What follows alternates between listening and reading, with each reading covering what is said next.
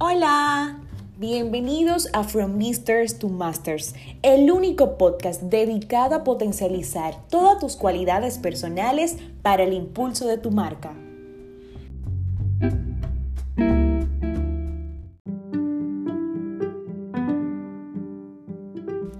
Gratitud versus conformismo. Son muchas las ocasiones que entendemos que estas palabras son sinónimos. Hoy te explico por qué no lo son.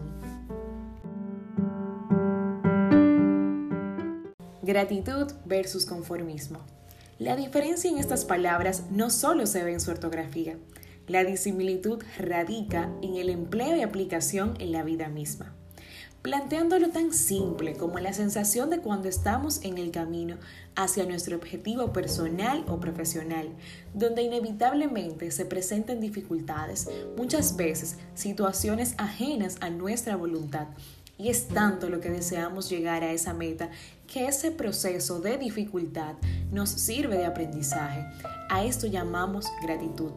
Mientras que en el otro extremo conjugamos esa sensación donde entendemos que hemos hecho el mayor de los esfuerzos para que las cosas sucedan y no logramos palpar avances a nuestros objetivos propuestos.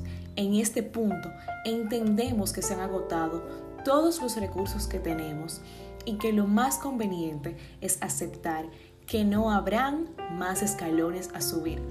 Esta sensación se apellida conformismo, no son sinónimos.